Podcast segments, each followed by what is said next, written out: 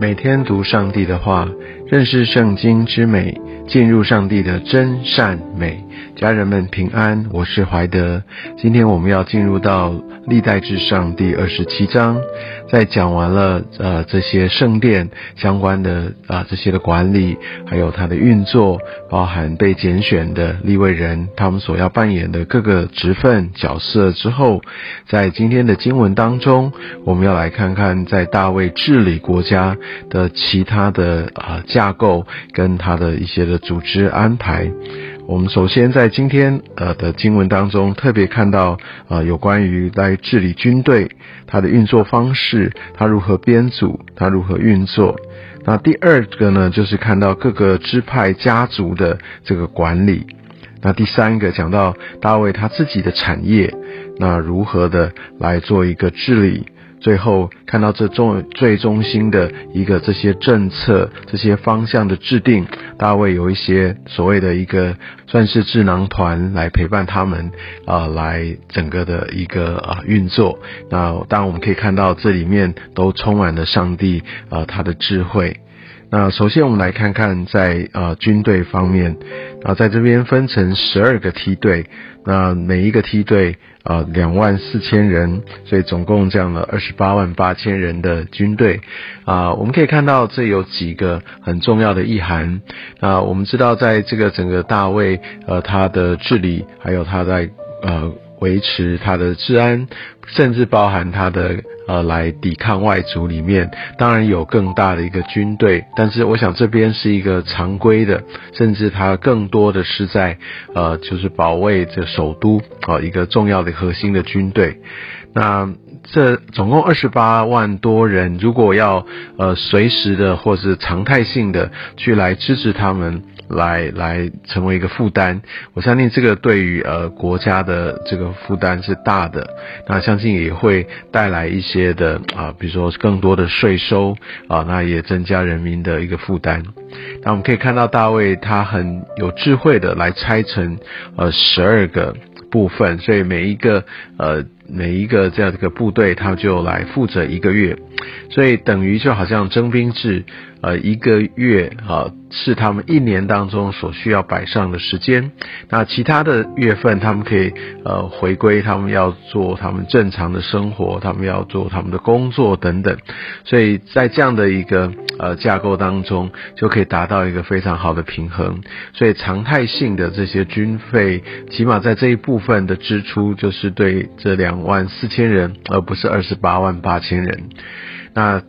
第二个就是他们每一年都有一整个月的时间要来担当这样的一个使命，所以就可想而知，他们有相对应的一些的操练，那有一些实际的呃一些的运作。所以对他们来说就不容易生疏，就很像一些军队的后备，呃来说，他们就要有的时候定期要做一些的调度，哈，或者是征召，来确保他们维持他们的战力。当然，我想在呃，起码在我们所认识的，比如像台湾这个呃所谓的这个教育召集等等，这都是比较隔比较久的时间。所以呢，呃，它可能达到的效果就非常的有限。但我们可以看到一些许多的国家，比如像以色列，他们到目前也还是用类似的制度，所以他们还是征兵，然后定期都要回训，哦，甚至要实际担当任务，按照呃，就像在今天的经文当中所说的，就可以让他们随时保持在一个可以呃马上发挥的这样的一个呃状态里。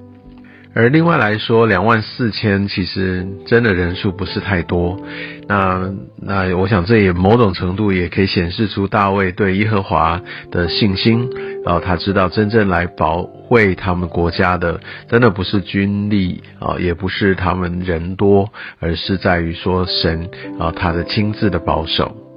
接下来我们可以看到，在管理这个家庭的制度啊，那以色列他在呃，特别到大卫的时代，其实都还是维持一个支派、一个宗族式的一个家族制度，所以每一个人他都隶属在呃一个支派里面，那他的身份、他的这些的产业，都是在这样的一个支派当中来调度，而他们的整个支派或整个宗族当中就有族长，哦，所以他们有这样一个呃很明确的阶级跟权柄的。制度。哦，那所以这也就是说，在呃这样的社会制度当中，那这些的明确化就造成呃这整个的一个呃他们的一个社会制度上面的一个稳定。啊，因为每一个人他的隶属都非常的清楚。那宗族制度也呃带来一个结果或或者是一个效果，就是呃它的一个宗族或支派的制约性就很强哦，所以它也就形成一个社会安定的力量啊。那每一个人就呃需要在这个他的家族当中，那呃也许我们在华人哦有一个成语。这叫做光宗耀祖啊，那我想这个在西方社会或者现代人也许没有办法接受，没有听过，或者是呃已经已经不再不再呃有意义，但是我想在华人。的一个传统就比较可以理解，为什么呢？其实每一个人哈，他的荣辱是跟他的家族、他的支派是在一起的，好，所以所以我想这个我们就可以知道，其实华人的文化跟这以色列哦，跟这个呃我们所谓的基督信仰其实是更为相近的，特别比起现在欧美的一个文化。而在呃今天后面的经文十六到二十四节讲到这个支派的管理，在最后的讲到呃大卫所行的这个数点百姓啊，这个是不合神心意的事情。那我们可以看到在之前。啊，我们所读的像《列王记》也讲到非常清楚，那一个很大的一些的惩罚。呃，《撒母耳记》下也有这样的记载，但是在这边就是轻轻的带过啊。我想他呃主要不是说这不是史实，而是呃历代志他的一个写作的目的。我想在这边他并没有把这个整个的过程把它记录的非常清楚，但是还是在二十四节也点到这个是不合神心意的，甚至告诉他们这整个的数。点是呃没有真正的完成啊，虽然这边也没有写数字啦，但是其实我们可以知道，在之前的章节啊，在历代之上二十一章五节，其实是有一个数字出来。但我想这有没有数字，其实都不是重点，但重点是在于呃这个不是神所喜悦的，真正数算的这个权柄是在上帝的手中。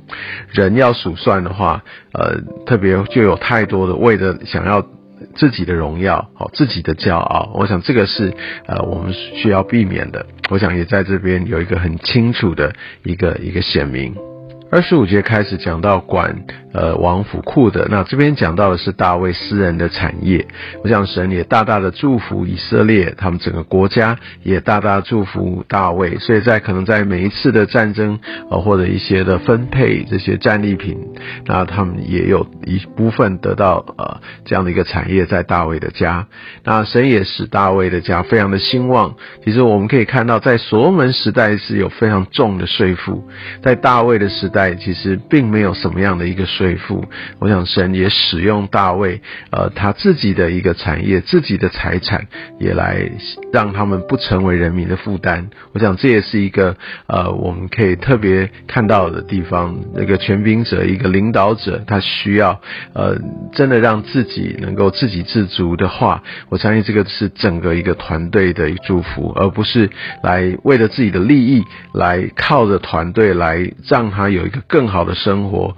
反而带来更大的负担。我想这个领袖需要有智慧，也要有这样的一个一个呃留意在这方面的一个诱惑。最后讲到呃大卫的这些的谋士哦，其实呃这些的谋士都不是完美的人哦。我们可以看到在呃他的不管是这个呃约押哈亚比亚他这些，其实他们后来都都背叛了呃大卫呢。那那个亚西多佛哈，他也背叛了，他支持了呃这个亚沙龙，但是在这边并没有特别去琢磨。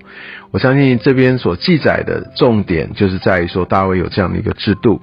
而也记载了，也认可了他们的一个参与。但我想这边很重要的的一个一点是说，即使我们有这样的一个智囊团，但真正要带来智慧的。啊，真正要来把事情要来做成的，唯有要仰望我们的神。任何来自于人的智慧，大概都没有办法来成就上帝他所要来透过我们要行的大事。但我们也真的看到大卫在这些的架构，无论是宗教、在军事、在整个社会上面，哦，其实都非常非常的有策略啊。我想这也就是上帝他一个特别的一个祝福、拣选，也带领大卫来让他能够来治理呃上帝的国度。愿神使用今天的话语，也来让我们对要成为一个领导者啊，他的一个策略、他的高度啊，有一个更清楚的认识。愿上帝祝福你。